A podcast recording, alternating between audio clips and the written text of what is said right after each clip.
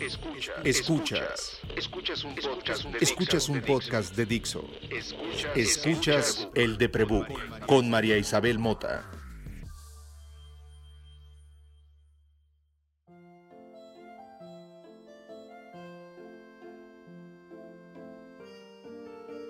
Grabar el podcast es complicado estos días porque perros, coches, vecinos.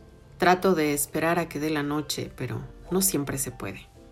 Sucede que los días se me ocupan en trabajar y las noches en tratar de descansar, porque igual que todos, aunque yo ya vivía encerrada, el estilo de vida nos cambió para todos aquellos que trabajamos frente a una computadora. Por alguna razón estamos trabajando muchas más horas de las que trabajábamos cuando teníamos oficinas físicas. Tiene que ver mucho con a qué te dedicas, pero quienes trabajamos en una computadora estamos viviendo jornadas de trabajo muy extensas. Y estas semanas las conversaciones en mi entorno se han vuelto mucho al tema profesional. No solo porque hay una crisis de empleo grave en absolutamente todas las industrias y vamos a estar así un buen tiempo, sino porque el encierro, estar en casa disfrutando de las mieles de no tener que estar en el tráfico, no tener que ir al metro a pelearte por medio centímetro de espacio, comer en casa, estar en fachas, ha obligado a todos a pensar qué queremos hacer con nuestro día a día. Yo me dedico a hacer social media, eso es una generalidad muy amplia. Específicamente sé hacer planeación de contenido para canales de social media y eso significa que estoy sometida a noticias de empresas de tecnología o empresas líderes que ya decidieron de entrada que no van a regresar a la oficina o que va a ser opcional. Y eso pone en jaque al mundo entero. Cuando Facebook y Twitter dicen es opcional, si quieren pueden regresar a la oficina o no. Eh, las personas que en nuestro país escuchan eh, los quiero el lunes y no me importa lo que esté pasando, nos quedamos pensando en qué clase de vida queremos tener después de haber estado encerrados tanto tiempo. Yo no, no tengo precisamente vocación, no, no, es, no, no les vengo manejando esto de yo de niña decía que quería ser astronauta o presidente o enfermera o estoy segura que dije que quería ser periodista porque mi padre lo era y porque eso es lo que entendía. Y mis padres daban clase, entonces aprendí el oficio de comunicar de un periodista especializado en finanzas y política y de una eh, filósofa que estudió teología y gerontología para dar clases y terapia. Entonces, como empezaron, ellos empezaron a estudiar cuando me tuvieron a mí, fui muy afortunada en tomar educación básica, primaria y secundaria, al mismo tiempo que la Carlos Septién el claustro de Sor Juana y las clases que daban mis padres y las conferencias a los que los invitaban y Nunca tuve un momento de revelación en donde estar haciendo algo, escribir o hablar en público o eh, operar una máquina en una imprenta o coser o las cosas que mis papás me enseñaron a hacer para ganar dinero, me dijeran, wow, esto es lo que quiero hacer en la vida. Y tampoco tuve oportunidad de experimentar otros oficios distintos a los que conocí teniendo un papá periodista, que lo básicamente significa es que vas a conocer casi a todos los oficios posibles. Nunca lo sentí, nunca sentí este es mi llamado, este es mi calling. Y en el camino de crecer, de sobrevivir los traumas personales, de sobrevivir la vida, de haber crecido en una familia fracturada, tampoco pensé mucho en si iba a sobrevivir muchos años y de qué me iba a alimentar mi hermano Javier un día me dijo que él no trabajaba un solo día en su vida porque disfrutaba mucho lo que hacía y pues se le envidia un montón. Y mi hermana Leticia se corre la leyenda que quería ser maestra desde que podía hablar. Y mi hermana Maruja también es maestra y creo que siempre ha tenido vocación. No estoy segura de que hubiera querido ser mi hermana Carmen o mi hermana Marcela, pero estoy segura que sé cómo se ve en mi familia que alguien tenga vocación y lo distinta que soy yo a eso. Y también sé que entre mis amigos que se dedican a publicidad o a marketing o a comunicación hay un calling veo a, la gente a la que admiro y me doy cuenta que tienen este esta necesidad de hacer eso específicamente yo no la tengo. Siempre le he echado la culpa a la distimia. Ya que tuve capacidad de raciocinio, dije, bueno, ¿y por qué yo no siento ese colín? Yo creo que cuando tienes depresión y la has sentido toda tu vida, pues no tienes ganas de vivir. Entonces, si no tienes ganas de vivir, pues menos tienes curiosidad por saber de qué vas a ocupar tus días. También creo que habemos personas sin depresión que nunca tienen una vocación clara y más bien tienen una emoción clara sobre una función. Hay gente a la que le gusta estar en el escenario y a lo mejor tiene buena voz y eso se combina en una cantante. A lo mejor no tiene buena voz, pero se combina con una gran actuación o se combina con un gran showman. lo que les gusta es estar enfrente del público. y, y entonces sus habilidades se van acomodando al, a su deseo Olvidando mi depresión, yo creo que tengo una gran capacidad para escribir y para explicar conceptos enredados o para poner analogías suficientes que permitan hacer entender a un público muy general una idea muy específica. Por eso soy buena trabajando en social media y por eso soy buena escribiendo para otras personas. Si hubiera tenido oportunidad de otra realidad, en donde mis circunstancias sociales y familiares hubieran permitido que yo estudiara una carrera, creo que hubiera vuelto al claustro de Sor Juana, donde vi estudiar a mi madre, donde yo era la única niña corriendo por esos patios mientras mi madre daba clases en el propedéutico y tomaba clases de filosofía. Y me hubiera gustado estudiar literatura, pero estoy segura de que jamás hubiera querido vivir de ella. Y si todo indica como pasó con mis sobrinos, que son, gracias a mis hermanos, a sus madres, gente muy talentosa, tal vez tendría dos carreras, como algunos de ellos. Y entonces podría haber estudiado literatura y podría haber estudiado trabajo social. El hecho del papel, por el papel, en este país donde el 67% de la corrupción reportada está en el sistema de educación pública, por supuesto no significa nada. En un país donde la gente compra calificaciones...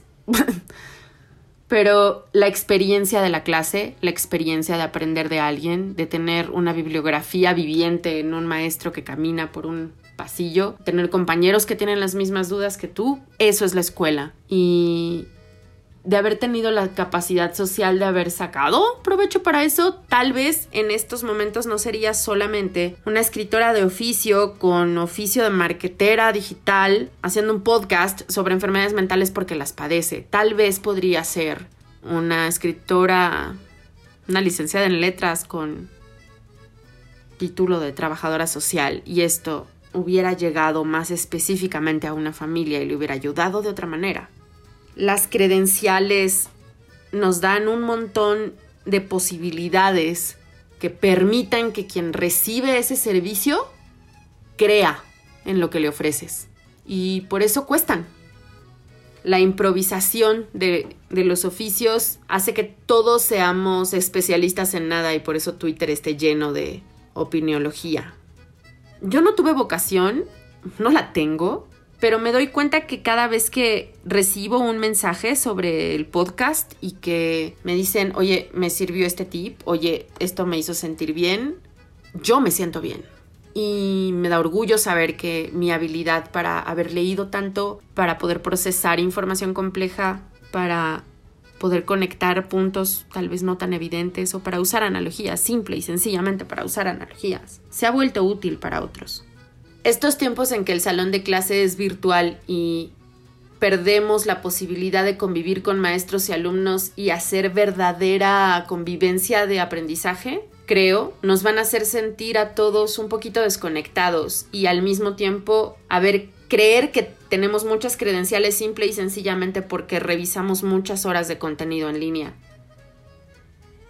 Es una especie de servicio autodidacta de la educación este que estamos viviendo. Ojalá, una vez que pase y que todos hayamos reevaluado a qué mundo de todos los días en nuestra vida queremos volver, todos queramos estudiar algo más para escucharnos a todos. Si en estos tiempos de encierro te cuestionaste qué quieres hacer con el resto de tu vida muchas felicidades.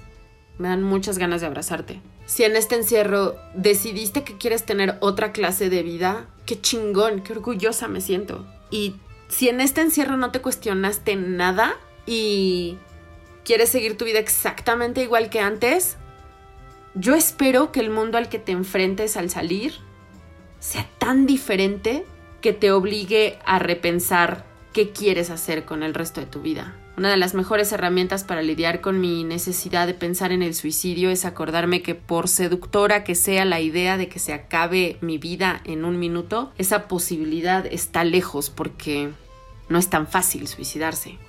Y que entre más tiempo paso pensando en ello, más frustrada me pongo porque de todos modos tengo que vivir. Y eso es más o menos lo que le pasa a la gente que después de esta pandemia no se cuestiona qué quiere hacer después de esto. Todos los días salgo a cuestionarme qué quiero hacer con este día que gané, a punta de convencerme de que vale la pena. No voy a tener tiempo de convertirme en trabajadora social, ¿saben? Y no voy a tener tiempo de... ni, ni recursos, porque no es un tema nada más de tiempo, es un tema de dinero. Pero creo que lo que hago y construyo en este espacio, gracias a los mensajes que ustedes me dan y al apoyo de toda la gente en Dixo, ha permitido que sin tener vocación haya hecho el mejor resultado con las pocas herramientas que tuve. Y supongo que todos podemos hacer eso. Y espero también que hayas aprovechado la pandemia para descansar de alguna manera. Pronto vamos a empezar a salir a las calles otra vez y vamos a tener que reaprender a vivir de otra manera sin tocarnos, sin vernos los labios, sin hablarnos tan cerca. Va a ser raro. Todos los días aprende algo, tengas o no tengas vocación para vivir. Yo soy María Isabel Mota. Por favor, cuéntame, ¿cómo andas? Quiero seguir leyendo tus mensajes. Escríbeme a arroba el deprebook en Instagram y en Twitter. Muchas gracias por escuchar este podcast.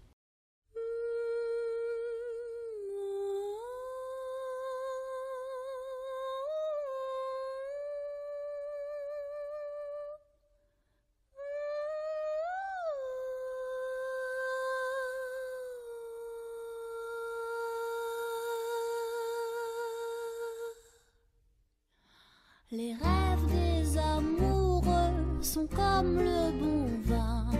Ils donnent de la joie ou bien du chagrin. Affaibli par la faim, je suis malheureux. Pas longtemps chemin, tout ce que je peux, car rien n'est gratuit dans la vie. L'espoir est un plat bien trop vite consommé. À sauter les repas, je suis